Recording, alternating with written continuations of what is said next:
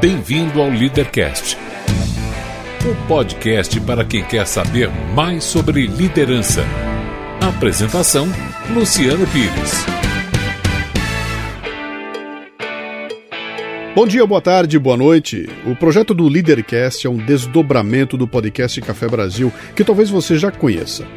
Algumas das entrevistas desta primeira temporada, como é o caso desta aqui, foram originalmente feitas para o Café Brasil. Portanto, se você me ouvir falando do Café Brasil ao longo dela ou se entender que de alguma forma fugimos um pouco do tema, já sabe a razão. Seja bem-vinda, seja bem-vindo e boa entrevista. Muito bem, eu tenho na minha mão aqui um livro, um livro chamado A Filosofia do Jeito, um modo brasileiro de pensar com o corpo. Chegou para mim, por acaso, chegou primeiro através de um release falando de um livro que falava do jeito, do jeitinho brasileiro.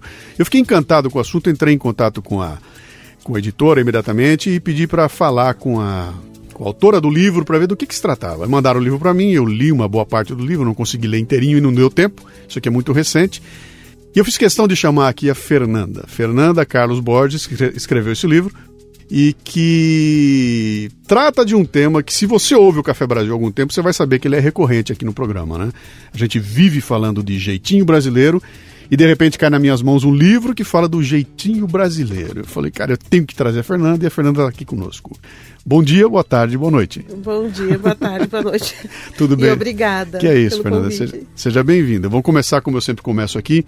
Quem é a Fernanda? O que é que você faz e o que, que levou você a cometer esse livro? Vamos lá. A cometer? É. a cometer o livro. Vamos lá. Bom, uh, eu sou filósofa, sou professora universitária, pesquisadora, e me meti um pouco com arte também, fiz formação em teatro, mas uhum. enfim, sou uma intelectual. Você é filósofa? Filósofa. Mas deixa eu pegar na sua mão. Puxa, eu, eu que peguei na mão de uma filósofa. que coisa fantástica. É né? diferente? É, não, é igual, mas é aquela história que a gente estava comentando aqui, falando, ah, você, eu sou, eu sou filósofo. Sim, mas você faz o quê? não, mas eu sou filósofo, mas faz o quê, né? E que legal, né? E você, você eu, eu, vi que você tem um currículo bastante extenso, você já fez uma série de, de de trabalhos relacionados a não necessariamente a esse tema aqui, mas já trabalhou bastante com questões filosóficas. Como é que é trabalhar com filosofia no Brasil? Hein? Tem espaço para isso? Ou só dá para filosofar em alemão? Não, não. Essa é, mas essa é uma ótima pergunta, porque a filosofia no Brasil ela tem em função da história do Brasil, né, de ter se dividido entre uma cultura que se autolegitimou, que é a dos senhorzinhos, dos europeus, e de outras que eram desprezadas por esses, que se autolegitimavam, né? uhum. né? o Brasil, durante muito tempo, no âmbito assim intelectual e no, uh, filosófico e tal, tinha muita dificuldade de entender quais eram realmente as questões que nos interessavam. Como se a gente importasse um pensamento exterior e esse pensamento exterior, que tinha uma determinada história, tinha que ser. É, é, implantado aqui, né, colocado aqui a qualquer custo. Uhum. Então, só que isso ignora, por exemplo, a história da África. Isso ignora, por exemplo, a história dos índios Sim. nativos, né, dos nativos antes da descoberta. Então, o que, que aconteceu? Durante muito tempo, a filosofia ela ficou muito restrita à importação dos verdadeiros filósofos. Uhum.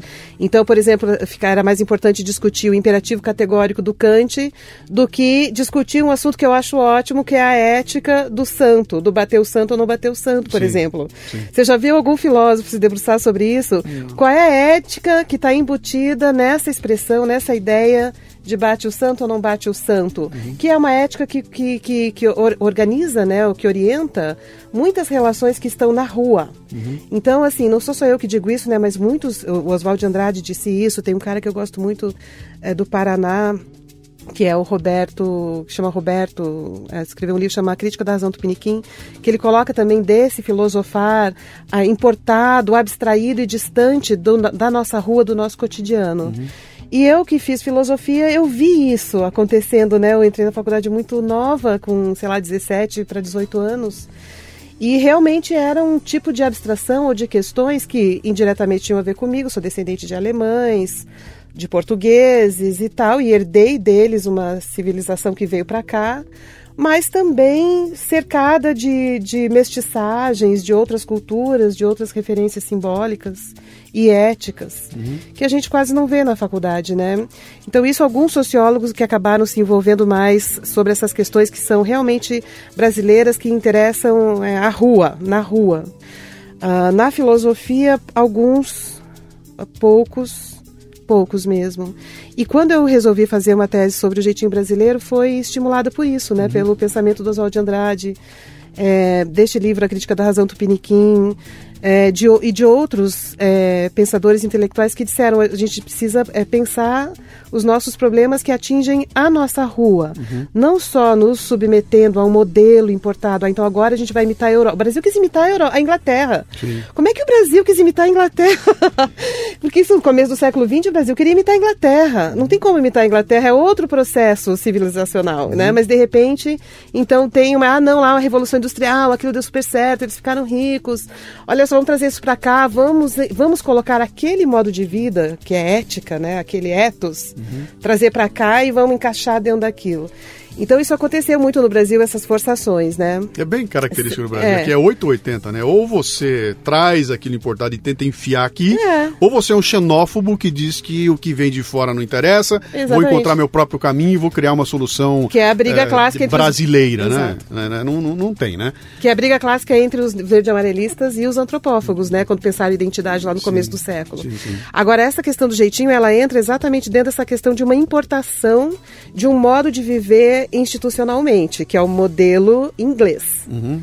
Que é o modelo inglês. É o modelo inglês. É que criou o indivíduo que trabalha dentro das fábricas, que uhum. tem um número, que tem hora para entrar, que tem hora para sair, cuja identidade é marcada por, uma, né, por, um, por um código mesmo, uhum. por um número, que se, eh, se distanciou da família, foi para os grandes centros urbanos, virou mais um e que tem uma série de regras para que aquela máquina, que é a máquina da fábrica, a máquina da indústria, funcione. Então a peça tem que estar no lugar certo, na hora certa. Então, antes de eu entrar na sua tese, que já estou pulando aqui, estou pulando a cadeira aqui, né? Vamos falar um pouquinho mais dessa questão aí. Eu, eu te fiz a pergunta, né? Como é que é essa coisa de fazer filosofia no Brasil? Você já deu uma introdução de, é, agora... de como é que é essa história da filosofia no Brasil, né? Mas é, é, eu quero provocar você um pouquinho mais. Você diria que já existe uma filosofia tupiniquim no Brasil? Tem já? Ou, ou eu, eu não consigo encontrar ainda que eu posso falar pra você, ó, três ou quatro nomes. Quando a gente começa a mexer, vai cair lá atrás. Ah, vamos falar do Oswald de Andrade, é o grande. etc e tal. Desculpa e aí? aí, é ele. Quem? Oswald de Andrade é o grande filósofo, uhum. realmente. É, infelizmente, assim, pena, é, que bom que é ele, que ele é ótimo. Uhum. Mas, assim, não é, uh, ele é o grande filósofo brasileiro, uhum. o Oswald de Andrade.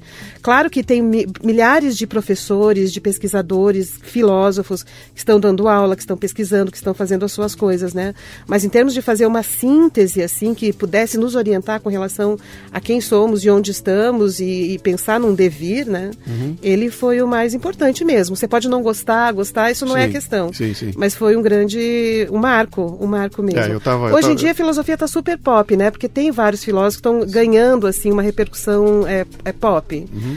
Mas isso não significa que sejam filósofos é, pensando o Brasil. Uhum estão pensando várias coisas que tem a ver com vida urbana, com num contexto globalizado e que é legal, ok. É, que de repente, de repente, trazem para no universo pop algumas coisas que são fundamentais, que é aquela ideia de que o que você está discutindo nesse momento, o que está mexendo na tua cabeça aí, teve um sujeito na Grécia, há 3 mil anos atrás, é. que já pensou isso, já falou Exato. a respeito, já teorizou, e, e você está repensando coisas que já foram pensadas lá atrás. E, e quando é isso surge, é uma é. surpresa, né? É. As pessoas que estão aqui envolvidas no dia a dia, esquece que alguém já teorizou sobre aquilo. Então, a cada hora que eu, que eu pego uma desses artigos né, no, no jornal, que é escrito numa linguagem você usou muito bem, é pop, né? É. Os filósofos pop, eles estão fazendo isso, eles estão é trazendo é aquela referência ali atrás e falando, gente, alguém já conversou a respeito Vamos disso. lembrar, né? E isso é. aí. Quando eles mostram aqui, todo mundo fica surpreso. Meu Deus, eu pensei que era um assunto novo e mas realmente é, mas não você é, sabe né? que essa é uma das funções da filosofia. Eu tenho pensado nisso. Uma das funções dos filósofos,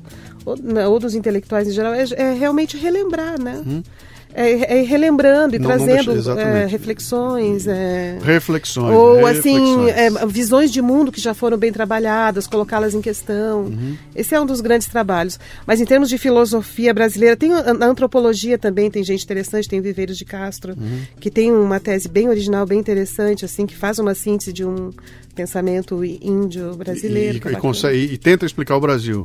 Tenta explicar não, o Brasil. Não, não, é tenta explicar o Brasil dentro dessa perspectiva, né? Da perspectiva do índio. Não, claro, acaba uhum. assim, uh, levando questões para o Brasil como um todo, mas fora desta referência de visão de mundo inglesa, europeia, que nós sim. herdamos. Sim, sim. Que, que nós herdamos enquanto somos descendentes desses mesmos europeus. Uhum. Ele traz uma outra referência que é essa do índio, também como tradição. Uhum. Então, assim, as áreas que estão mais pensando o Brasil são mais as ciências sociais, e alguns da filosofia, mas as ciências sociais é mais viva nesse aspecto, Legal. antropologia, sociologia. Legal. Eu fiz uma série de programas agora sobre produtividade. Peguei né, né nesse ponto, porque conforme eu mexia, ia fazendo os programas, ia tratando meu dia a dia, eu faço palestras em várias empresas, tudo. Todo lado que eu olhava, eu falava, cara, isso tudo vai culminando em, em duas pontas. Né? Uma tromba num assunto chamado liderança, e para mim essa é a base, né? Onde você vai mexer. Se tem sucesso, você mexe e a culpa é da liderança. Se foi mal, você mexe a culpa é da liderança, né? E o, o outro lado foi a questão da produtividade, né? Que fala, cara, então liderança de um lado, produtividade do outro. Como é que funciona essas coisas? Eu comecei a mexer na questão da liderança, depois virei para produtividade. Em algum momento eu vou juntar essas coisas lá na frente, né? Mas eu fiz agora recentemente cinco ou seis programas que eu tratava de produtividade e falava dessa dificuldade do brasileiro de conseguir ser produtivo. E produtivo que eu quero dizer aqui é o seguinte: é produzir a ponto de poder competir de pau a pau com os caras que estão lá fora. Eu, no, eu, tenho fábricas produzindo produtos, eu tenho gente criando coisas, mas a velocidade é diferente, a, o compromisso é diferente, a, a capacidade de, de, cumprir aquilo que prometeu é diferente, né? E como eu comentei com você antes de começar o programa aqui, eu trabalhei durante 26 anos numa baita multinacional norte-americana e convivi com meus pares do mundo inteiro, né? E eu sei muito bem como os brasileiros pintam e bordam lá fora. A gente chegava lá fora e tirava de letra qualquer problema que aparecesse, bota na mão do brasileiro que a gente ia e fazia acontecer. E os executivos brasileiros passaram a ser muito bem valorizados lá fora, né? Por essa capacidade de não tem tempo quente, deixa comigo que eu resolvo. Eu não estou entrando no jeitinho ainda, né? Uhum. É, por outro lado, então, de um lado, isso aí nos dava essa sensação de que, cara, nós somos jogo duro, cara. Brasileiro sabe é fazer, é o cara. E aí, quando eu me colocava no lugar dos americanos, eu via que tinha um, um olhar diferente. Os caras não olhavam com admiração. Eles falavam, cara, os caras conseguem fazer, mas eles não têm o menor compromisso. E se der errado? Né? Eu sempre vinha, o gringo vinha, cara, e se tivesse dado errado? Né? E o brasileiro fala, eu nem penso em dar errado, cara. Se der errado, a gente dá um jeito, né? Então, produtividade nesse contexto, começou, eu comecei a trabalhar nisso, começou a ficar interessante porque mostrava um jeito brasileiro de fazer as coisas que é diferente do jeito japonês, do jeito alemão, do jeito, aliás, estamos aqui saindo de uma Copa do Mundo, onde o jeito alemão destruiu sou, é... o jeito brasileiro, né? E como é que você vê isso? Antes de entrar no jeitinho, tá? Não, essa, essa questão, questão do, essa questão do ter certeza que vai dar certo e do ter, ter certeza que vai dar errado, ela é muito interessante. Uh, porque quando a gente começa, por exemplo, a dizer assim, não, mas o jeitinho pode ser interessante porque é uma maneira de flexibilizar as regras. É mais ou menos isso. Aí sempre tem alguém que diz isso que você está falando. Sim. Fala assim, não, mas e se der errado? E se você cometer uma injustiça? Uhum. Né? Porque a regra, ela pressupõe uma justiça. Você vai tratar todo mundo da mesma maneira, uhum. fazendo com que todos respeitem as regras. Uhum. Né? Então, isso é uma forma de exercer a, a, a justiça. Uhum. Aí quando você fala assim, não, mas às vezes tem uh, exceções cuja regra não responde justamente, Sim. né? E aí, nessas situações, o jeitinho é bem-vindo. Mas e se você tiver enganado? E se a pessoa te enganar? Uhum. Se não é verdade que de fato aconteceu um quem, negócio quem assim, é o juiz? Quem é o juiz? Quem mas, é o juiz? Então, mas a questão é assim, o, o risco de errar ele existe você querendo ou não querendo, essa uhum. é a uhum. questão, entende? Sim. Não tem jeito. Você, o risco de errar, de cometer uma injustiça, uhum. é possível quando você respeita certinho todas as regras e todos os procedimentos uhum. e quando você resolve abrir, abrir uma exceção. O risco está nos dois casos. Eu conto ali no livro uma história, um, filósofo moderno, né, europeu, o Montaigne, ele conta a seguinte história, que teve um crime, um cara, que, que essa coisa do não errar diante desse nível de abstração da norma, da lei e tal. Uhum. E Montaigne ele está super é, influenciado é pela, pelas, pelas culturas que os europeus estão descobrindo com as navegações, né? Mundos diferentes. Sim. E ele escreve muito a partir disso. Ele pensa a própria Europa a partir dessas outras culturas, dessas novas práticas, novas instituições diferentes, hábitos diferentes e tal. E daí ele conta a seguinte história, que lá, né, na Europa, uns caras, houve um assassinato. E pegaram o suspeito e, e fizeram todo o procedimento certinho, legal, de acusação e de julgamento desse suspeito. No final das contas, ele foi considerado culpado e foi condenado à forca, uhum. o cara. E aí, no meio do caminho entre a condenação e ir para a forca, apareceram os verdadeiros culpados, que eram três caras, que disseram: não, fomos nós. Nós matamos o cara. E aí a corte teve que se reunir de novo e decidir o que, que ia fazer. E sabe qual foi a decisão deles? Hum. Que bom tem que conta, não sou eu. Sim. Eles decidiram que, como o procedimento formal, legal, normativo foi extremamente correto na condenação do inocente, a condenação ia ser mantida. E o cara foi morto por enforcamento. É. Quer dizer, então esse é o, é o, contrário do jeitinho. Então, é isso que eu estou querendo te dizer, assim, né? dizer, é o respeito é, tão grande à formalidade. Uhum e às normas e aos processos abstratos que você não consegue lidar com aquilo que está acontecendo na tua cara. Que né? a gente está vendo isso com acontecer. as exceções. E você vê isso acontecer. Pega as lições do STF que nós tivemos recentemente aí. Você olha para aqueles processos gigantescos e fala, cara, o processo é maior que o assunto em si, né? É, é tanta coisa para seguir. Você fala, mas como é que não botaram o cara na cadeia? Não botamos porque o processo plá, plá, plá, plá, plá, plá. Quando você vai ver, o rito é tão importante que ele abre brechas para se se contra aquilo que a gente acha que é o, que é o correto ou não, né? Mas isso não é o ponto. O ponto é o seguinte aqui. É, sobre isso eu acho que a gente teria outras coisas para discutir. Tem que ser, tem que ser outro é, programa é. gigantesco aqui, né? Uh... Porque há problemas nisso, inclusive, né?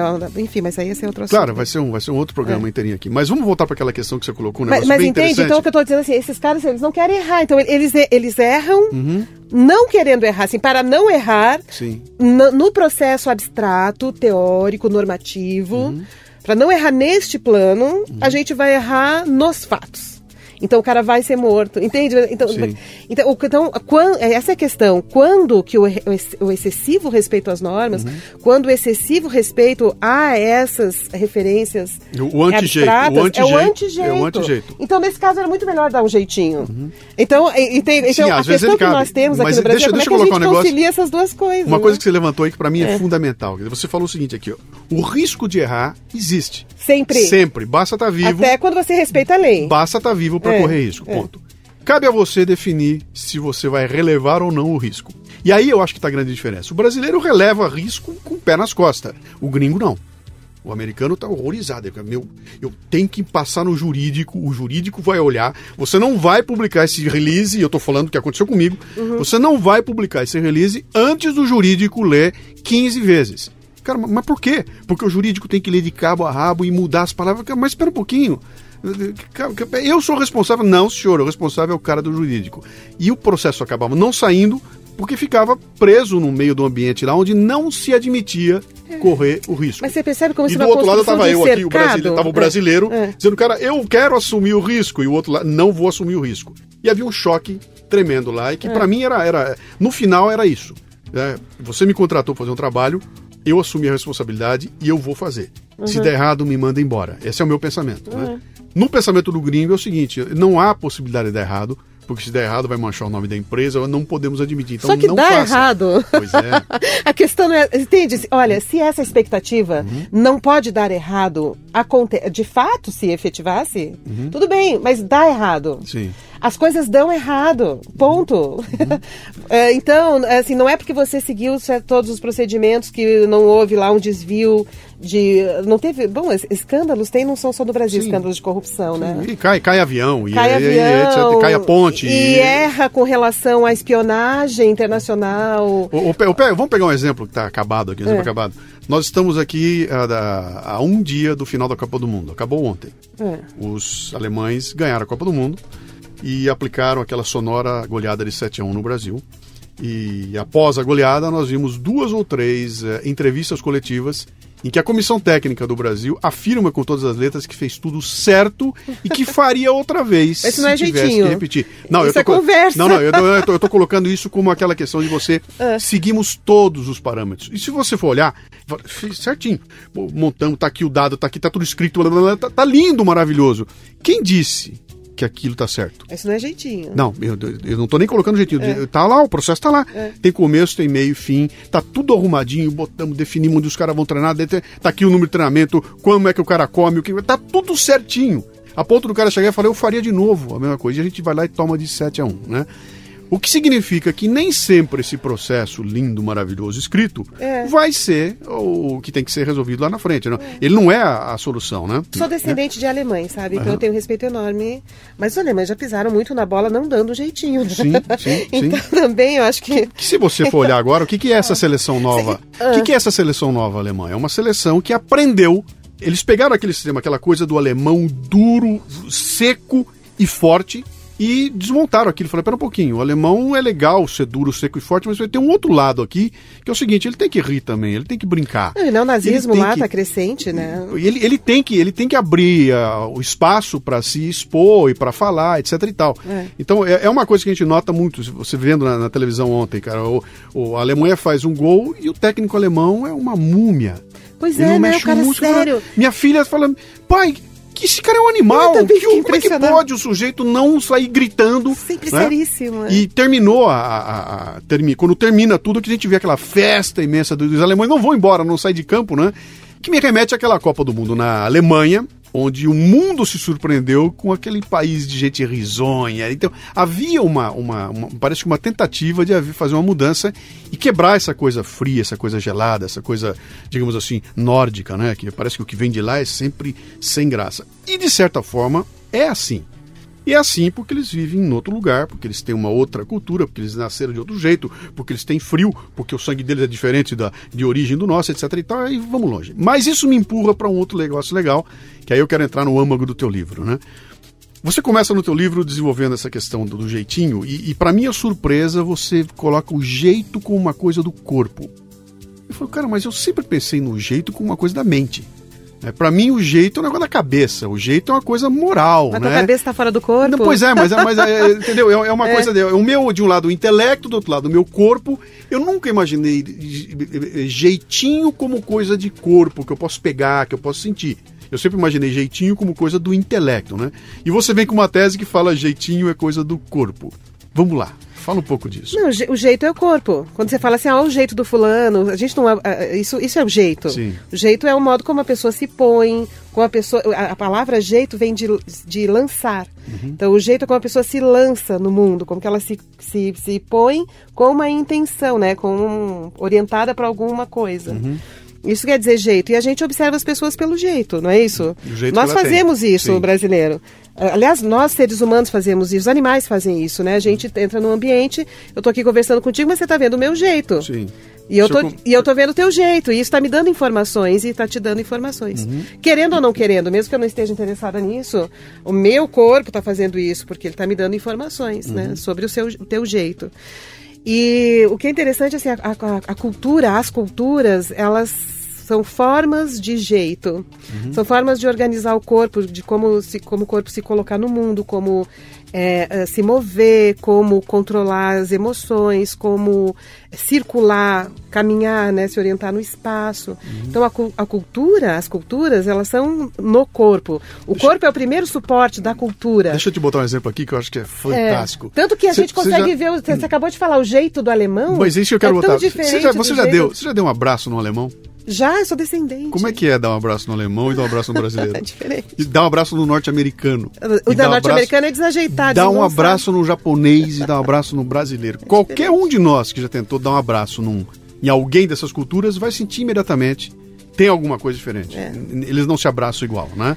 E acho que isso é, é importante quando você começa a definir essa coisa de jeito como coisa de, de corpo. Então, o jeito, antes de tudo, é corpo. É, é o corpo como suporte, quer dizer, o corpo como é, é, resultado de um, de- da cultura e como suporte da cultura. Uhum. Então, tudo que a gente fala, o jeito do japonês, tanto que a gente diz, o jeito do japonês brasileiro, Uhum. da terceira geração, é tão diferente do jeito do japonês que mora no Japão, né? Sim. É, o jeito dos descendentes alemães aqui lá do sul é tão diferente do jeito é, dos descendentes dos coreanos aqui em São Paulo. Então, esse jeito é o que? É corpo. Né? Como que o corpo se organiza no mundo. E essa organização também é uma forma de, de observar a realidade, de, de, de avaliar, de julgar, de, de colocar valores sobre ela. Então, é, antes de tudo é corpo, né? Quando pensa em intelecto, o intelecto está acontecendo aonde? Tá? No- no- na mente, mas a mente está onde, né? A mente, ela, ela circula no nosso corpo, a mente, ela Ela determina, inclusive, o nosso enjoo. Se a gente for comer cachorro, a gente vomita. Uhum. O vômito não está no corpo, o, assim, num corpo que não é mente. Sim. A gente tem nojo de comer cachorro, mas os indianos têm nojo de comer, de comer vaca. Uhum. Da onde que vem esse nojo? Esse nojo, ele é no corpo que acontece, ele é bioquímico, mas ele é mental. Ele é bioquímico Uhum. Quem mental. deflagra o o Que processo todo é a deflagra. mente. É, Não, Sim. é, mas é uma mente que é corpo ao ponto de ter uma reação bioquímica. Uhum. Essa é a questão, né? Então a questão do jeito brasileiro é assim. Então uma coisa é o jeito como é, um lugar no corpo onde você identifica a cultura, você identifica as- a predisposição, você identifica como que aquele corpo, aquela pessoa representando um determinado grupo se coloca frente ao mundo, frente à realidade, frente ao outro.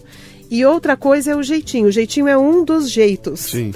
Então a tese que eu defendo aqui, que eu acho bacana, é que assim, nós brasileiros, como a gente é esse mix cultural, nós não, é, muitos de nós não fizemos aquilo que eu te falei da história do Montaigne lá que eu te contei, né?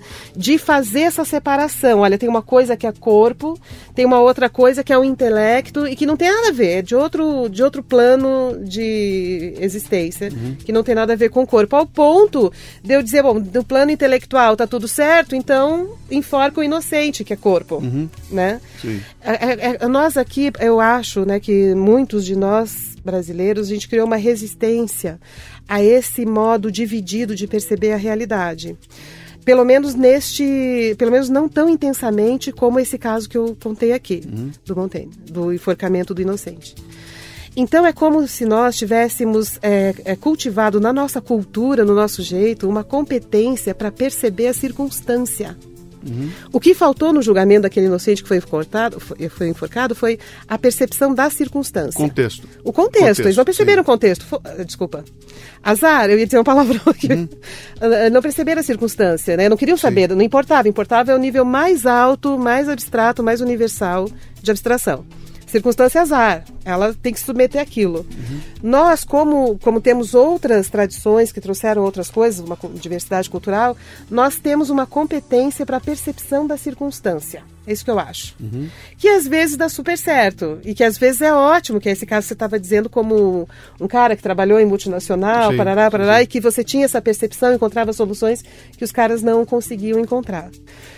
É, e é nessa percepção da circunstância que acontece o jeitinho brasileiro. Uhum. Então, a- a- por que, que isso é importante? Por que, que eu acho que isso é importante? Porque para os próprios europeus, os próprios americanos, você vai pegar os filósofos em todas as áreas, os intelectuais, vai, não só filósofos, mesmo na área de administração. Esses caras estão dizendo assim, o quanto que é importante trazer a consciência humana para a percepção das circunstâncias, para saber lidar com o acaso, para saber lidar com a novidade, para conseguir a, a ideia que se tem né, de, é, de contexto mesmo que você falou. Sim. Então, to- tem todo um pensamento contemporâneo tentando cultivar nessa tradição europeia e tal. Que, que é o discurso do momento agora, né? É, Quer uma perce- percebe a circunstância, e, e até, é e real. até indo um pouco além, quer dizer, o que se queixa, o capitalismo é uma coisa nojenta, etc e tal, porque ele só considera o processo como um todo e não considera o ser humano ali dentro, né? Então, quem sofre, o ser humano sofre, porque esse capitalismo é... Então, é, é até interessante a gente ver como é que essa... essa essa discussão se faz e a, e a discussão do momento é exatamente essa. Como é que eu trago o ser humano para dentro do contexto e falo, vou tomar as, é que eu vejo o as decisões contexto? considerando um ser humano que está ali. Considerando o sendo- contexto, não Sim. só uma, uma referência abstrata, teórica, num altíssimo distanciamento, né? Assim, como uma, eh, enfim, como uma, uma imposição intelectual exterior e tal. E, ah, então, assim, isso o mundo está fazendo isso. Todo, todos, todos, todas as áreas, as pessoas estão voltando para isso. Ah, mesmo, na, mesmo na biologia, né? Como é que os organismos se adaptam, se transformam, como que o ambiente se transforma. Enfim, é- então tudo isso ah, é um pensamento contemporâneo geral em todos os níveis da, da pesquisa. Isso é Gaia. Isso aí também. Isso é, Gaia. Mas o que eu digo assim, aí o que me impressionou quando eu fui estudar esse assunto é assim, bom, se o Deleuze, vou tô dando um filósofo mega importante do momento, se não sei mais quem, tá dizendo, tá trazendo o Edgar Morin, trazendo para a circunstância, o Domênico de Masi falando da criatividade, falando do, da, da dos processos criativos dentro do- da, da, da lida com o acaso, com a circunstância, com o contexto.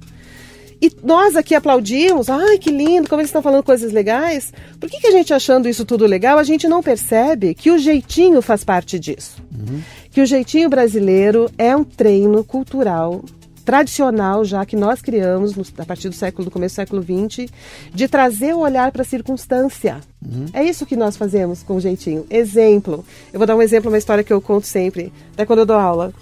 Eu estava fazendo a tese e eu fui para um congresso em Porto Alegre. E aí na volta eu estava indo para Torres, que é uma cidade do litoral, e estava na rodoviária esperando para comprar passagem. Aí chegou uma moça muito esbaforida, muito esbaforida, carregando um monte de mala, muito aflita.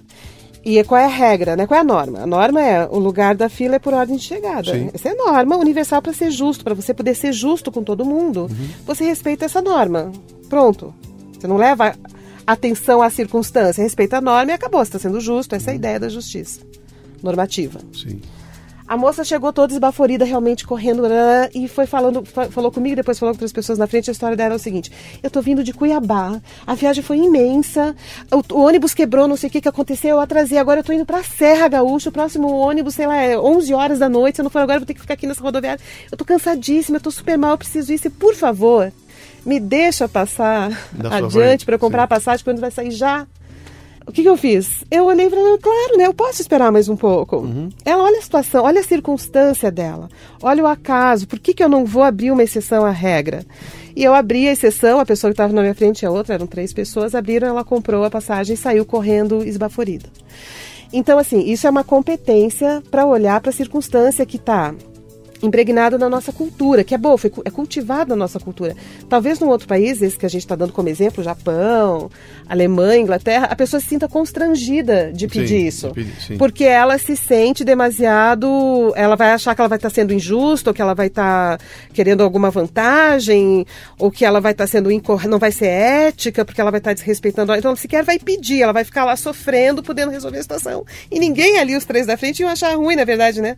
Agora, nós brasileiros, a gente tem uma, uma é, essa questão que eu acho que é interessante, assim, é um cultivo cultural de um olhar para a circunstância. Uhum. Se a circunstância nos parece é, digna de reconhecimento, nos parece é, verdadeira, se ah, não é verdade, ela não está me enganando, aconteceu isso mesmo, qual é o problema? Se fosse comigo, é. É, e se fosse comigo, eu... olha só a situação da moça, e aí eu deixei ela passar na minha frente.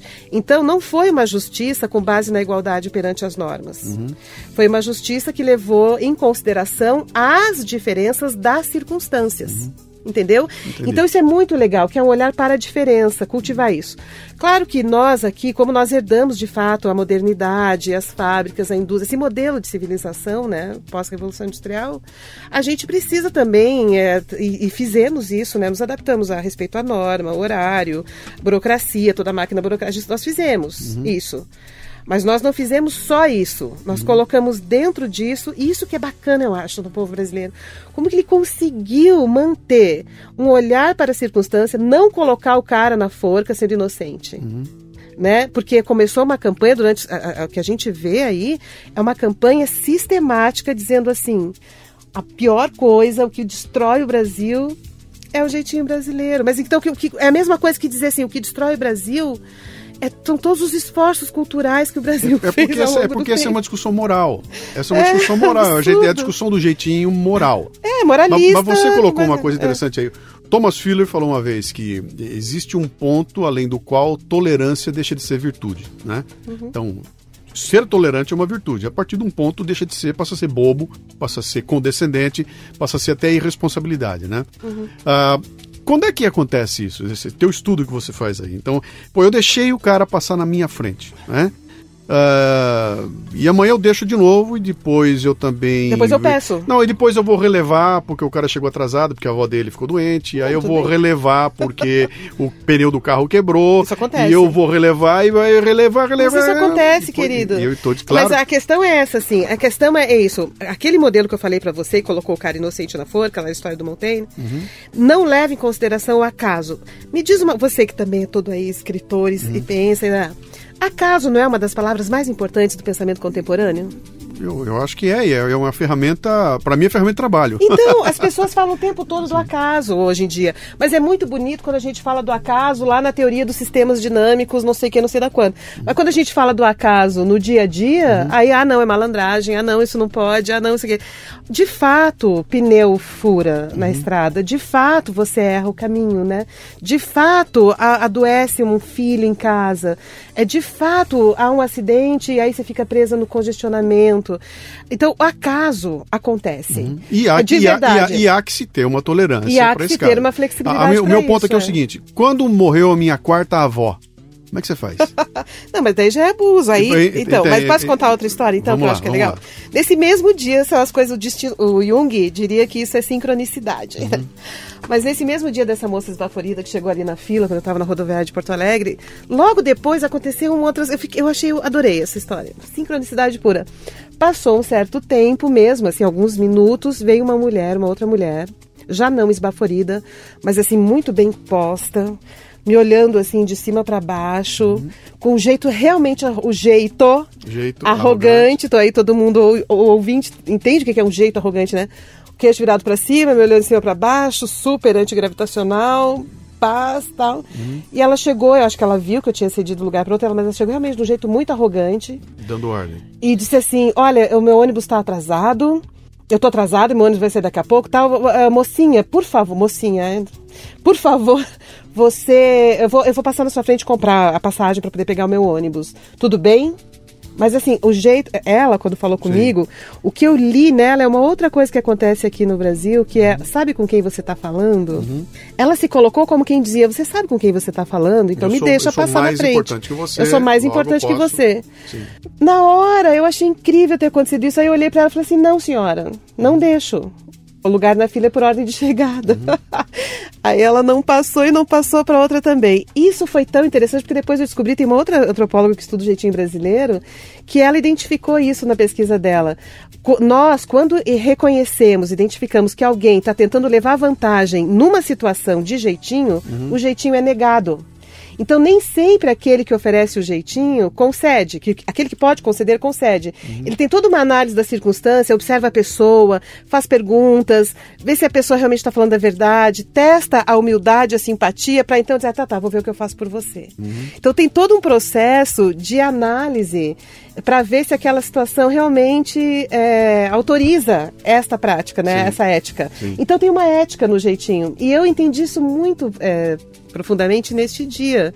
Que eu falei para a mulher, falei que desaforada, olha o jeito dela. Uhum. Por quê? Porque ela veio para mim como uma outro tipo, né, outro jeito que tem no Brasil, que é esse, eu sou superior, eu sou a sinhazinha, uhum. eu sou a bacana, eu sou a católica, então, eu sou me, a branca, isso, e você, você, é o pobre, um outro, você é o negro, você, você é o macumbeiro. Um, você me traz um outro tema aí que é muito interessante, que tem a ver com... Aí a gente não dá o um jeitinho. Você já ouviu falar no coitadismo, né? Coitadismo. Eu né? você falar. Eu falei o coitadismo, né? É. É, você ouviu aquela história que eu falei do garçom? Eu, eu peço um sorvete, um sorvete de sabor tal e tal, e o garçom vem e traz o sorvete errado. E aí ele bota o sorvete na minha frente errado, eu olho para aquilo e falo, cara, o que, que eu devia fazer? Meu, não foi isso que eu pedi, cara. Leva de volta e me traz um sorvete novo. E aí, imediatamente, o análise do contexto me diz o seguinte, pô, é só um garçom, coitado. Não, mas isso, garçom, isso não é jeitinho. Coitadinho, coitadinho, não, coitadinho. É e eu pego e relevo e é, deixa assim e comi o sorvete errado mesmo, porque afinal de contas eu não vou sacanear o pobre garçom. Porque ele é um coitadinho. Se fosse um metre de um garçom, um metre de um, de um, de um, de um grande restaurante, milionário, tudo, eu faria, não, eu quero sorvete Certo, pô, você não pode errar, porque você não é um coitadinho. Uhum. O coitadinho e o não coitadinho. A moça que chegou de viagem, esbafou, coitadinha, ela tá tão ferrada que a tudo pode passar. A outra que chegou metida não é uma coitadinha, logo eu não a deixo passar.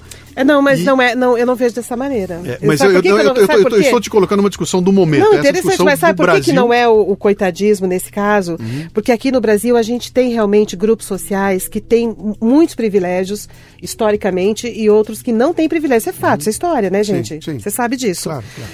Então, assim, o que a gente é, percebe é que não se trata dessa questão do, de ser coitadinho ou não ser coitadinho, de igual para igual, porque você está pressupondo que se eu mandasse a, a mulher, se eu deix... Porque você está pressupondo, o que, que eu devia ter feito? Eu devia ter respeitado a norma antes de tudo. O uhum. lugar da chegada, o lugar na fila é por ordem de chegada. Uhum. Quando essa mulher me pede para que eu uh, abra esta exceção para ela, mas ela. E eu, eu, não, eu não, não cedo porque ela se mostrou arrogante e tal, o que eu estou dizendo para ela é que eu não aceito esse tipo de relação de dominação. Sim. Quando eu estou falando, não sou eu, eu estou dizendo assim, na cultura é, é popular em geral. Uhum. Uh, o que parece que acontece no jeitinho é o contrário. Quando a gente se sente em condições de igualdade, a gente dá um jeitinho. Uhum. Não com relação ao coitadinho. Porque o coitadinho pode estar me enganando, o coitadinho claro. pode estar inventando uma história. Sim. Eu sou professora. Quantos alunos coitadinhos eu acho, uhum. acha que chega pedindo para mudar o dia ponto, da. Pede para mudar da, da prova, pede para entregar o trabalho depois. Pede não estudei, não prestei atenção na aula, é, no fim do ano eu quero meio sabe, ponto para poder passar. Aconteceu comigo outro dia. O menino não apareceu em nenhuma aula, nenhuma. Uhum. Não fez nenhum dos trabalhos que eu pedi no último, no último último dia de aula, estava ali conversando com os amigos. Eu pensei que ele era um amigo ali na aula, que era o último dia, que era entrega de trabalho, enfim, uma coisa mais informal. Aí ele veio falar comigo que ele era meu aluno. Eu falei, você é meu aluno? Ah, é, porque eu não vim por causa disso, porque não vi, começou a se fazer de coitadinho. Uhum. Aí eu olhei para ele e falei, você quer que eu chore? Eu vou começar a chorar, mas eu não vou te dar, no dar nota. Então, o coitadinho não tem nada a ver, entende? Uh, não é a mesma coisa. Muito pelo contrário, nós pelo que a gente, pelos estudos aí que eu li todos sobre o jeitinho, né? O coitadinho é uma forma de te manipular, de te enganar, Sim. de levar vantagem. Sim. E quando a gente percebe numa situação de jeitinho que o outro está querendo levar vantagem sobre você, você não dá um jeitinho. Uhum. Isso quem deixou isso muito claro, que me ajudou muito nessa pesquisa, foi uma antropóloga que chama Lívia Barbosa. Então ela mostra ali no livro dela a diferença entre o jeitinho e o levar vantagem, o jeitinho e o sabe com quem está falando, o jeitinho e a lei de Gerson, né, que é levar vantagem, uhum. ela vai mostrando ah, como que é diferente justamente por isso. Porque se você começar a imaginar na sua vida situações em que você deu um jeitinho, Sim. quando o cara se fez de coitadinho, você não deu um jeitinho porque você se sentiu sendo enganado pelo cara. Uhum. Quando o cara chegou para cima de você arrogante, sabe com quem você está falando, você também não deu, fala assim, ah, vai, vai se igualar pela norma. Uhum. Né? Então a gente invoca a norma, nesses casos do sabe com quem está falando, como um, como um, um pretexto para igualar as relações de poder, uhum. ou as relações de dominação ou de privilégio. A gente tenta excluir o privilégio. Uhum. Então, então, o que eu acho interessante, assim, primeiro no jeitinho, essa questão de uh, um treino cultural que nós temos de olhar para a circunstância. Se isso já está totalmente resolvido, só isso basta? Claro que não. A gente tem que aprender outras coisas. Claro. Mas este valor, ou esta competência, deve ser mantida e preservada e cultivada, porque o mundo uhum. está atrás disso Discutindo hoje. Isso. Quer dizer, mas então, então você coloca claramente que o jeitinho brasileiro é uma qualidade. Sim, é eu não estou trabalhando boa. com o bem e o mal, não. E, e eu, eu, queria chegar é. aí, né? E no teu livro você cita aquele, aquele trabalho do pastor é, Batista, tem lado bom, em que ele mal, é. define é. a coisa como o bom e o mal, e é uma coisa que eu também falei muito no programa aqui, né? Que o, o lado de você ter a maior qualidade brasileira é teu jeitinho e também é o maior defeito, porque ele nos coloca em frias tremendas e também nos tira de frias tremendas, né? Quando e quando? Como, fala um pouquinho desse trabalho do, do do pastor Batista e da coisa que ele colocou como. Não, mas não é bem né? ele, isso aí é uma coisa popular, né? As pessoas falam isso. Ah, tem o lado bom do jeitinho e o lado mal do jeitinho. Não tem lado bom nem mal do jeitinho. O jeitinho é isso. O jeitinho o que, que é? É quando, diante de uma regra ou de uma norma, você abre uma exceção quando considera que aquela circunstância merece a exceção. É isso que é jeitinho. O jeitinho não é molhar a mão do guarda, isso chama corrupção. Uhum. o jeitinho não é desviar verba pública, isso chama uh, desvio de verba pública. Uhum. A não, é, questão... é, não, é, não é botar um primo, dar um emprego pro primo. primo não, isso tem primo... um nome. Qual é o nome disso? É, isso é nepotismo. Nepotismo, isso é Sim. nepotismo, tem nome. Então, Sim. assim, são coisas diferentes. Mas o que, que aconteceu durante o século XX? Quando o Brasil desejava ser a Inglaterra, ou quando quem é, liderava né, o Brasil sonhava de fazer do Brasil a Inglaterra e depois Estados Unidos tudo de ruim que acontecia no Brasil, os caras falavam: ah, isso é culpa do jeitinho. Ah, isso é o jeitinho brasileiro. Então o jeitinho do Brasil virou um slogan, virou assim um saco onde da você falta começou de a colocar ou da, sim, tudo e, ali dentro. E, e, como, e como representação da falta de ética. Então né? é dif... não é. Então é isso que eu queria deixar é pontual. Assim, as pessoas falaram isso porque os meios de comunicação começaram a fazer isso, uhum. a chamar tudo corrupção de jeitinho, levar vantagem de jeitinho é, nepotismo de jeito, tudo virou jeitinho. E aí você simplifica, mas, cria um rótulo e fica tudo É, mas jeitinho fácil. não é, jeitinho Deixa eu te é. colocar um exemplo. Vamos voltar para a Copa abrir do Mundo. Abrir exceção à regra quando a circunstância merece. A Copa do Mundo que está aí, a nossa, ah. acabou a Copa do Mundo agora. Um dos momentos mais é, é, vergonhosos da Copa do Mundo, vergonhosos para mim, é o hum. primeiro jogo do Brasil, em que o, o Brasil tem um pênalti ao seu favor Um pênalti que não existiu, que o Fred inventou, e é malandrão, e os outros jogadores fizeram isso a Copa inteirinha. E Se jogavam no chão. também, se, Argentina. Pera, um pouquinho. É. Se, isso é com, muito comum, no, no, especialmente no Brasil, a ponto dos caras, os alemães ficarem indignados com isso, né?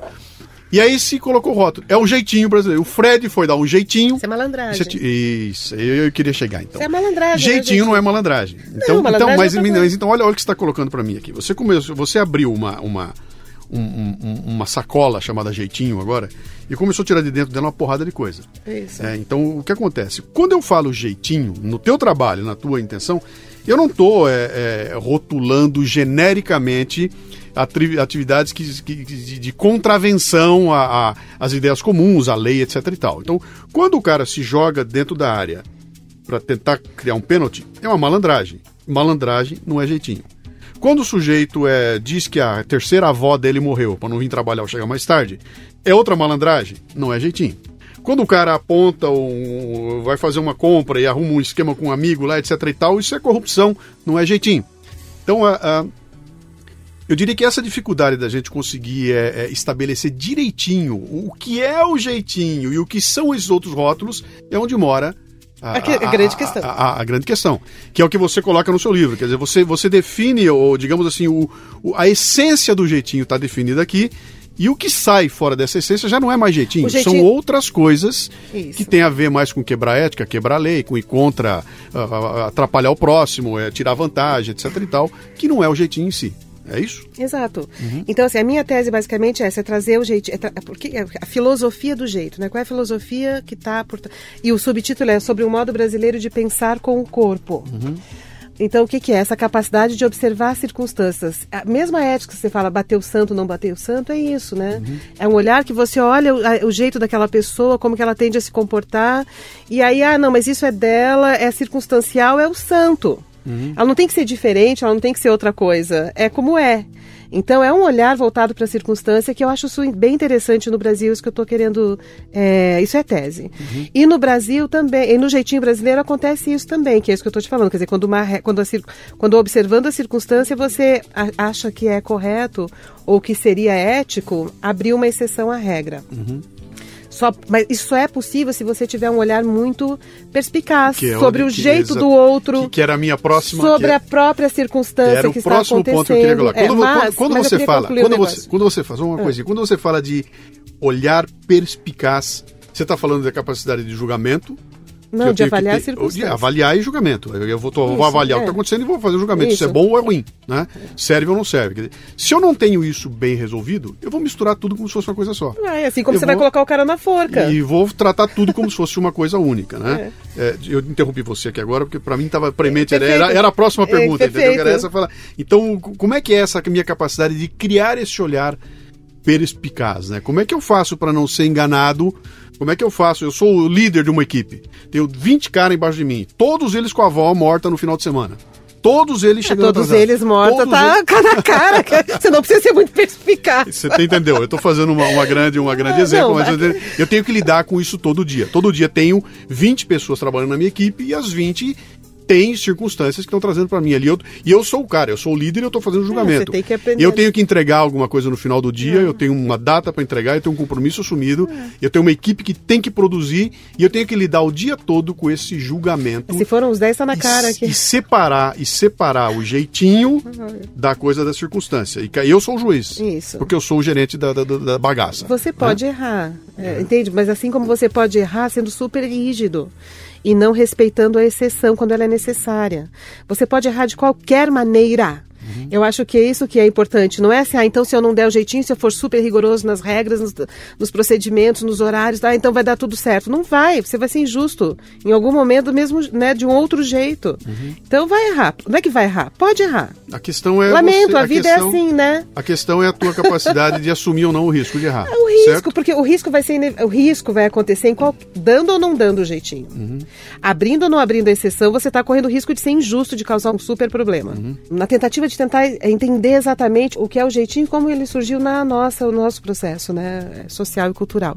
Essa antropóloga que eu te falei, a Lívia Barbosa, a tese dela, ela não fica nessa coisa só da circunstância, desse pensar com o corpo que eu estou trazendo, né? Porque uhum. a minha abordagem é toda com base realmente em neurociência, biomecânica, esse olhar que você viu, de um corpo que pensa.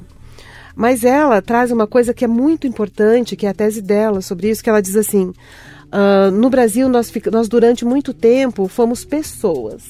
Uhum. Pessoas. Então, assim, você sabe quem é o meu nome, meu sobrenome, quem é o meu pai, quem é a minha mãe, quem é a minha família. Se é uma família de gente trabalhadora, se é uma família de gente desocupada, se é uma família bacana, se é uma família não sei o quê.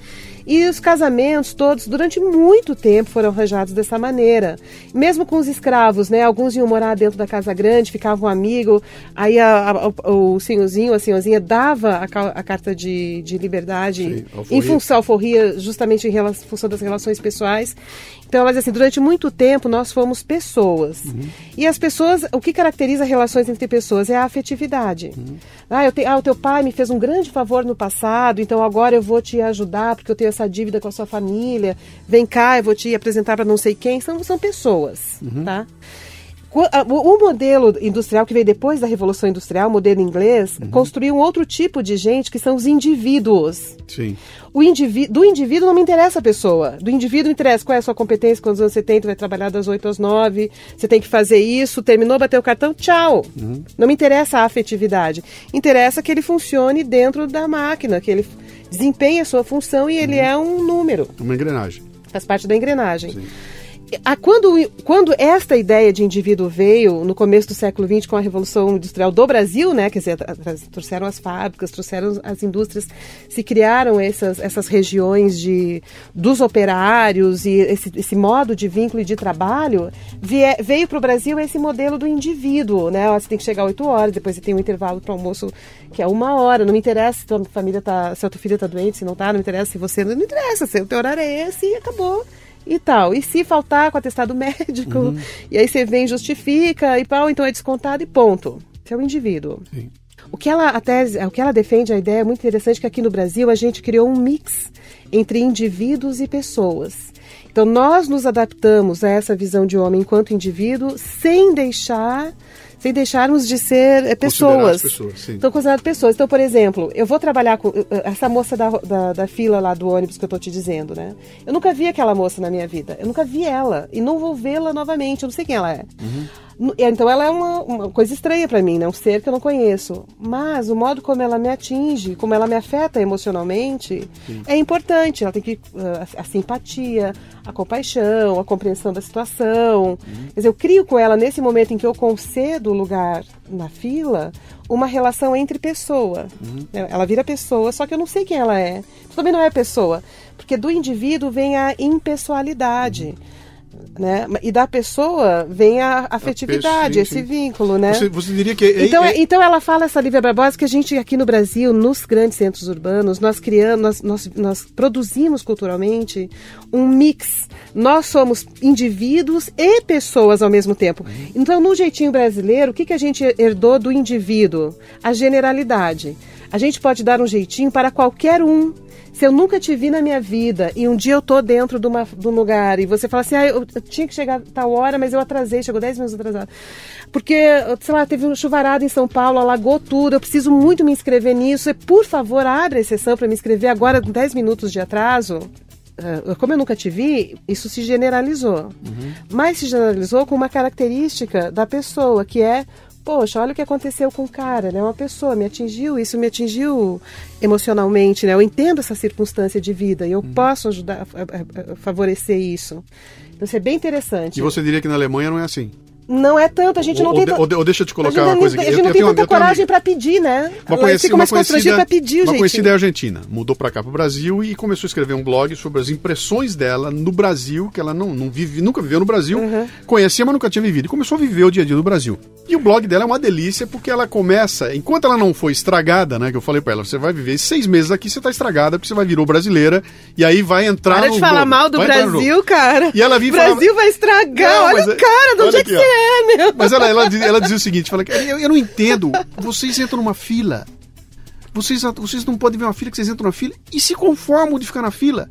E não importa, tem fila para tudo e vocês acham que tá tudo bem na fila. E eu fico indignado. Faz amizade na fila, bate eu fico, papo. eu fico indignado. Outra, eu, eu tô aqui, tô tentando usar o celular e o sinal caiu. E a hora que eu tô enlouquecida, gritando, alguém fala, não, daqui a pouco volta. E o, eu falei, o brasileiro, tudo bem, daqui a, daqui a pouco a volta. Né? É, é, outra coisa, cheguei no, no. fui tomar. Fui, fui para o aeroporto no final de tarde, sem saber como é que funciona no Brasil, e fui para o aeroporto de metrô. E fui pegar o metrô 6 horas da tarde. No, ela falou, eu cheguei lá, eu não conseguia nem chegar perto do. Eu, eu ia perder meu avião. É, Até o momento em que eu virei isso... e falei para as pessoas que estavam em volta de mim que eu nunca vi na minha vida: Mira, eu estou aqui com um problema, querer me ajudar. E quando viram que eu era Argentina, Argentina abriu-se uma roda em volta de mim e os caras me conduziram para dentro do trem, me colocaram lá dentro, carregando a minha mala na mão. Ela falou: Eu nunca vi isso. Todo bacana. mundo fez questão de me ajudar e de, e, de, e de, me tratar, porque no momento em que viram que eu tava. que, que eu era uma pessoa em dificuldade, né? Uh, isso traz muito que você falou, essa questão da gente tratar as, as coisas como pessoa. E me parece que, que, agora voltando à Copa do Mundo, né? Muito do que eu tenho lido dos, dos gringos que vieram para cá é que eles falam, cara, a gente vai na rua e vocês querem ajudar. Todo mundo tem um sorriso, vocês dão um abraço na gente, vocês param para conversar, querem me levar até o lugar para me mostrar esse lugar. E eu não tô acostumado com isso, eu não sou tratado assim no meu país de origem, né? Então tem tudo a ver com essa questão da, da, da pessoalidade, né? Uh, uh, que eu acho que tem tudo a ver com essa questão do jeitinho, etc e tal. Então você está colocando para a gente um ponto interessante aí. A minha pergunta é a seguinte: se eu sair do Brasil e for para os países anglo-saxões, não é assim? Ou é assim porque a questão do corpo me coloca Boa geograficamente pergunta. num país e há toda uma, uma, uma, uma questão, uma discussão que eu vou voltar ao começo do programa quando eu perguntei a você, é por que, que não dá para filosofar em, em, brasileiro? Só dá, dá. para filosofar. Não, eu tô dando a dica.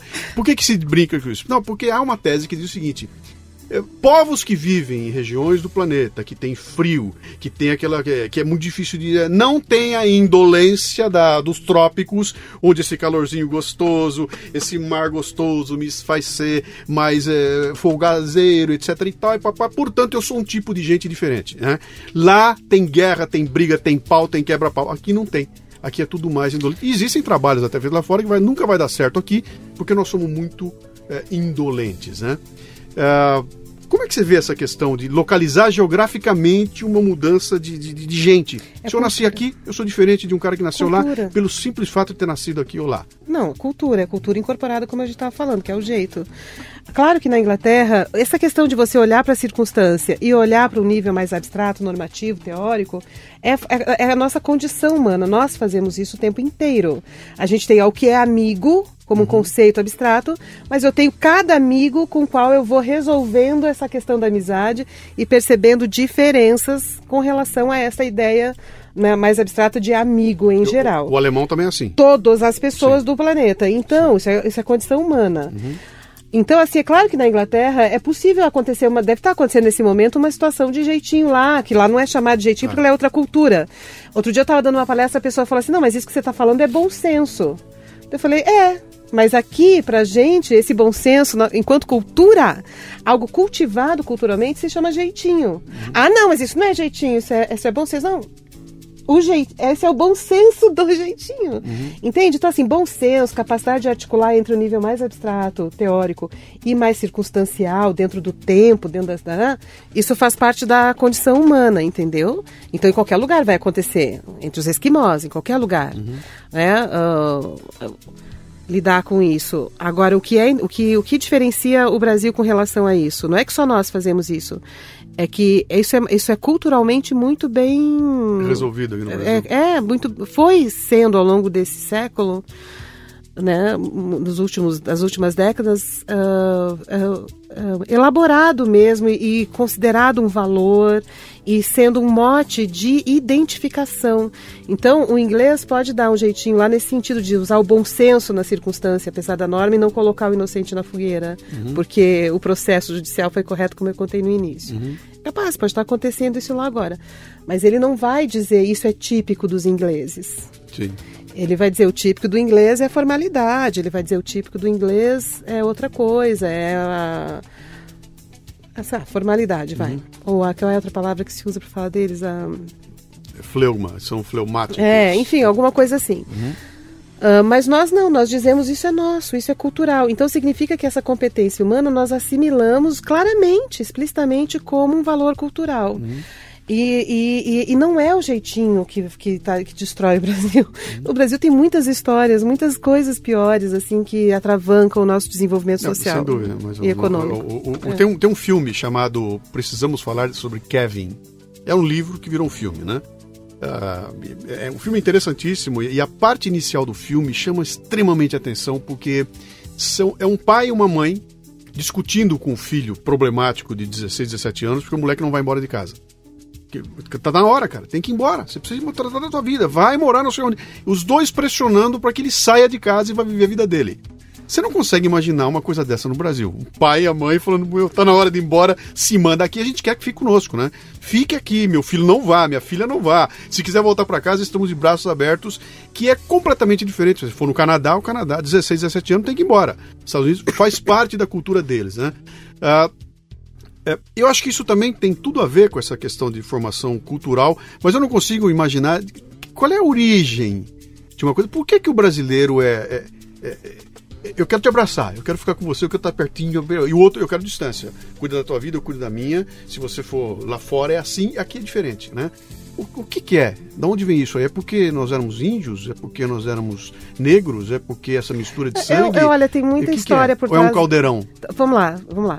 Tem muita história por trás disso. Primeiro, para começar, então eu não vou aqui, né, no, no, tempo que a gente tem, resolver tudo isso. Uhum. Mas um dos motivos que eu acho que isso acontece no Brasil é porque. Uh, nós temos culturas aqui dentro que não, que não foram culturas que demonizaram o corpo, a sexualidade, a sensualidade e a afetividade.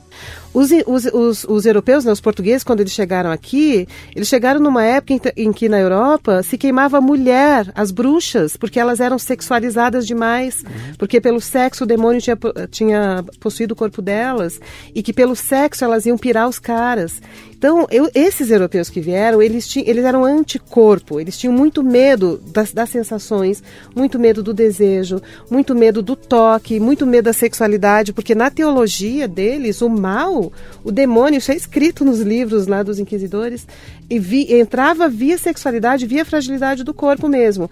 Então era uma cultura que criou essa divisão que você falou, de um lado o intelecto, de um lado o corpo. Chegaram um, aqui, pegaram a indiarada é, um toda corpo, pelada. É, um corpo que vai me trazer o mal, Sim. vai me trazer o, o sofrimento, vai me trazer o demônio, vai me jogar no inferno.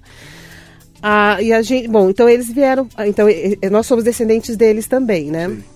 Mas tem outros que não são assim. Os índios, as indiazinhas estavam peladas aqui. Elas não tinham medo de ficar com o filhinho no colo, entendeu? Com o corpinho nu do filho no colo, preso dentro de uma, de uma como é que chama aquela bolsinha que elas põem aqui, né? De palha, de uhum. aquela cesta. Sim. E andando por aí, entendeu? A dan uma cultura que dançava. Eles não dançavam, dança é coisa do demônio. Os europeus não dançavam.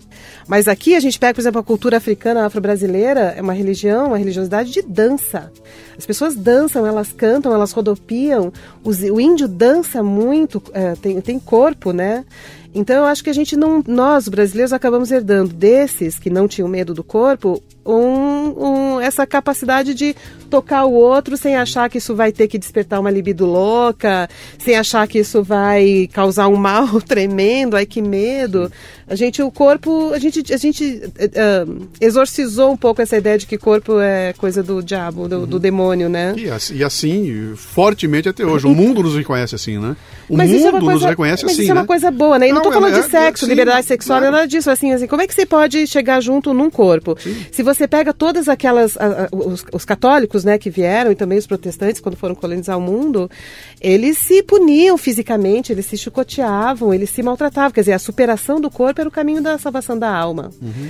E aqui no Brasil a gente tem um mix cultural que não tem essa única possibilidade espiritual, né? Uhum. Quer dizer, é possível que você mantenha uma afetividade, mantenha um corpo vivo no mundo, uhum. sem que, e ainda assim se espiritualizar, e ainda assim abraçar as pessoas, e ainda assim ter uma vida sexual boa. Que é o que encanta. É, Quem vem de fora aqui é, fica encantado com essa, com essa reação. Isso, né? é, isso é muito, muito importante. Bem. Eu falo sobre isso no livro, essa questão do corpo, da sexualidade, porque isso é uma coisa bem interessante aqui no Brasil.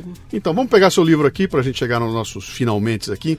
Seu livro é uma tese. É uma tese. E ele é escrito quase como uma tese, né? Então, Porque... esse livro é. Ele, ele, não, ele, não, é, ele, não, é, ele não tem um, uma, uma, um papo fluido do ponto de vista que estou contando uma história. Não, não eles são é fragmentos. Tese de uma tese. Então, esse livro é uma tese, minha tese de doutorado, mas Sim. quando eu fui publicar, eu resolvi, ao invés de, de, publicar o texto corrido, que é o texto original da tese, uhum. eu resolvi fazer é, pequenos blocos temáticos, Sim. né? Mas então, na verdade, assim, é, é, o texto corrido que eu fui fragmentando e queria, subdividindo em vários pequenos Sim. subtítulos o resultado, eu não, sei, eu não sei se eu tive a melhor escolha ao fazer isso. Uhum. Hoje, às vezes, eu olho e falo, eu devia ter publicado a tese como ela foi defendida mesmo.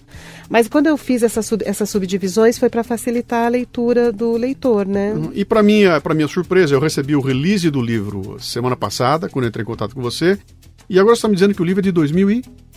2006. 2006, quer dizer, então foi, foi, foi um acaso que nos. sincronicidade, que nos fez a gente se encontrar logo agora, porque quando eu estou fazendo aquela série sobre produtividade e que ia bater nesse. Mas nesse a questão ponto, do, né? da Copa, muito, eu acabei atualmente nesse, nesse ano dando muita entrevista porque a Copa chamou a atenção para o jeito, pro jeitinho brasileiro tá. e eu acabei sendo chamado para um monte de coisas. Legal. Eu, se a gente quiser entrar em contato com você, quiser saber como é que ah, funciona, posso falar do meu tem... blog? Eu tenho Por um blog. favor. Tá, eu tenho um é blog que chama. Eu não, nem sempre eu, eu atualizo porque eu trabalho muito, uhum.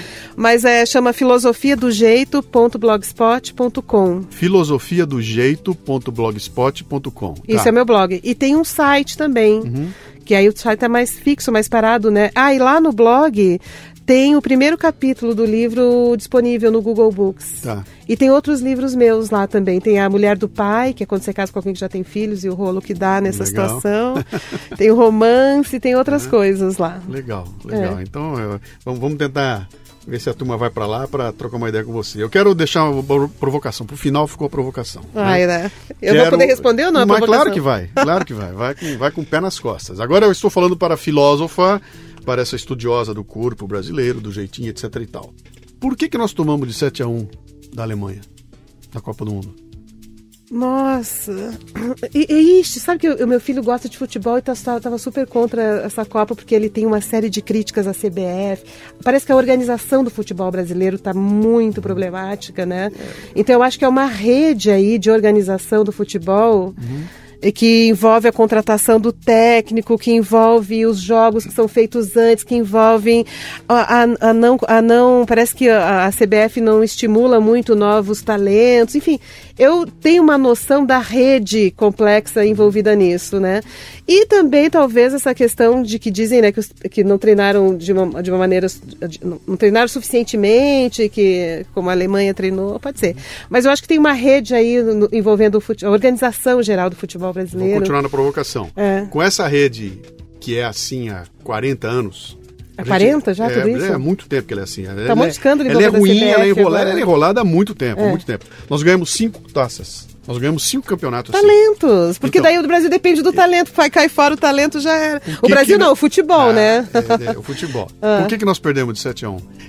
Eu, eu não estou te perguntando por que, que nós perdemos de 2 a 1 de 1 a 0 não sei, amor. Por que, que nós perdemos de 7 a 1 Não sei, querido. Eu, eu, comecei a gostar de futebol agora nesta Copa. Uhum. E estou acompanhando essas questões, essas corrupções envolvendo CBF, FIFA, a história da seleção do último campo, quando foi campeão também, o que, que aconteceu, como que o Filipão entrou. Eu estou agora entendendo tudo isso, entendendo que é uma rede da cultura futebolística envolvendo a, a, confederação, que é bem complicada, que eu nem, nem posso dar uma resposta simples. Uhum. Mas não foi por causa do jeitinho.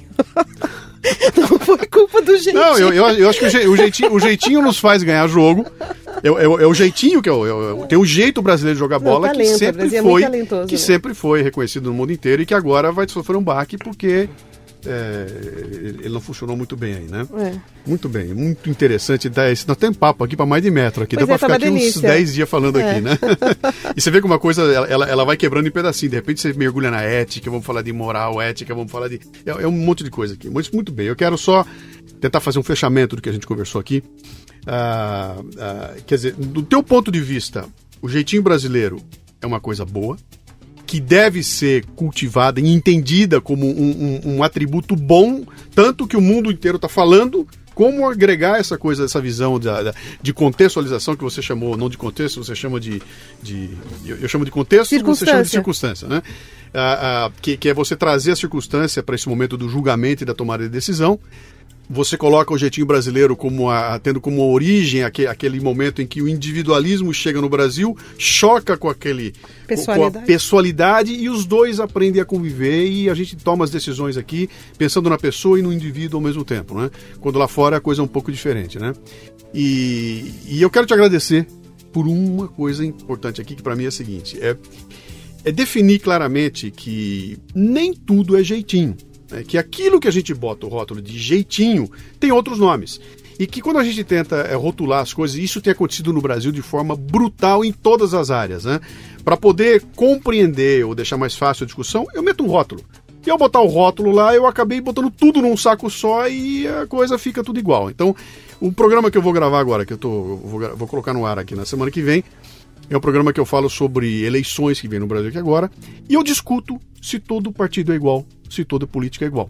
E discuto exatamente essa coisa da rotulagem. Bota-se um rótulo que é tudo a mesma porcaria, claro que portanto não, né? nada interessa e nada importa. E quando você fixa um rótulo desse tipo, você demole a discussão, ninguém mais discute, ninguém mais avalia, ninguém quer saber porque é tudo uma porcaria. Né? Perfeito. Pro jeitinho é a mesma coisa. Se eu botar um rótulo nele, eu vou concluir que jeitinho, corrupção, sacanagem, malandragem é a mesma coisa, quando na verdade não é. E cabe a gente, então, é, tratar daquilo que você falou de olhar perspicaz e eu chamo de capacidade de julgamento e tomada de decisão, que para mim é, tá, é, muito parecido, né? Ou seja, como é que eu faço para refinar essa capacidade de meu olhar, seu olhar correto, de eu olhar e perceber quando uma coisa é a favor e vai bem e tem que ser incentivada, ou quando eu devo cortar para não deixar que a coisa é, ultrapasse o limite da tolerância e vire e vire sacanagem, malandragem, etc e tal, né? Uh, e o papo com você foi muito legal porque deu pra gente exercitar bastante essa coisa. Então, muito obrigado por ter vindo aqui. Espero ter a chance de a gente ter, sentar aqui lá no futuro e tratar de outros temas aí que você tão... A mulher do pai, que é um assunto ótimo. Esse aí vai pegar fogo. Legal. Obrigado, Fernanda. Tá, eu agradeço muito e eu queria deixar a última colocação que é assim: se o jeitinho é uma resistência ao modelo é moderno, da Revolução Industrial, inglês, que depois migrou para os Estados Unidos, se a gente se é uma resistência a esse modelo, porque a gente tem outras coisas que a gente valoriza na cultura, a pergunta que eu acho que você gostaria, inclusive, de desenvolver aqui nas, nas tuas reflexões, pelo que eu, eu já ouvi dos teus do teu programa, é assim, em que sociedade a gente quer viver? Uhum. Né? Porque não vai ser imitando Perfeito. Porque a cultura popular, ela rejeita essas imitações. Perfeito. E o jeitinho é uma forma de dizer, eu não quero daquele jeito. Perfeito. Eu quero de outro. Então a questão para a gente, ao invés de ter só um preconceito contra o jeitinho, pensar assim, esta prática nos diz de quais valores e esses valores nos remetem a qual, a qual sociedade, né? A qual uhum. modo de vida que vai envolver produção, política, cultura, é, religião, sei lá, todas uhum. essas possibilidades. É, eu, eu, costumo dizer no programa, há bastante tempo eu falo isso, que quando eu vou lá para fora, o que, que eu tenho que trazer de fora? Eu tenho que trazer uma bússola. A bússola me indica o norte. Eu não posso fazer o mapa do Japão e botar no Brasil, porque eu não vou chegar a lugar nenhum com o mapa japonês aqui. É. Eu trago a bússola e posso trazer as técnicas que eles desenvolveram para caminhar nesses terrenos, como é que sobe montanha, como é que passa o rio, etc e tal. Mas não adianta eu trazer o mapa e botar aqui, porque não vai funcionar nunca. E né? essa que você falou, eu posso querer as técnicas, é uma ideia do Oswald de Andrade. Esse, é, uhum. é, esse é o coração da antropofagia cultural. Uhum. O que eu quero é devorar, o que eu quero devorar é a tecnologia, uhum. mas a serviço de uma sociedade, de um modo de vida, de uma cultura nossa, própria, que a gente está construindo e vai continuar construindo. Muito bom. Beijo. Beijo, querido. Obrigada, adorei. Você ouviu o Leadercast, mas ele continua no portal cafebrasil.com.br, onde você encontrará a transcrição desta entrevista com links e mais informações. portalcafebrasil.com.br. Vá lá Ajude a enriquecer o programa com seus comentários. Leia os comentários de outros ouvintes e mande sugestões de pessoas que você gostaria que fossem entrevistadas no programa. E se quiser nos contatar pelo WhatsApp é o 11 967 89 8114. Até o próximo Leadercast. Liderança e empreendedorismo na veia. Você ouviu o Leadercast com Luciano Pires. Mais uma isca intelectual do Café Brasil. Acompanhe os programas pelo portal cafebrasil.com.br.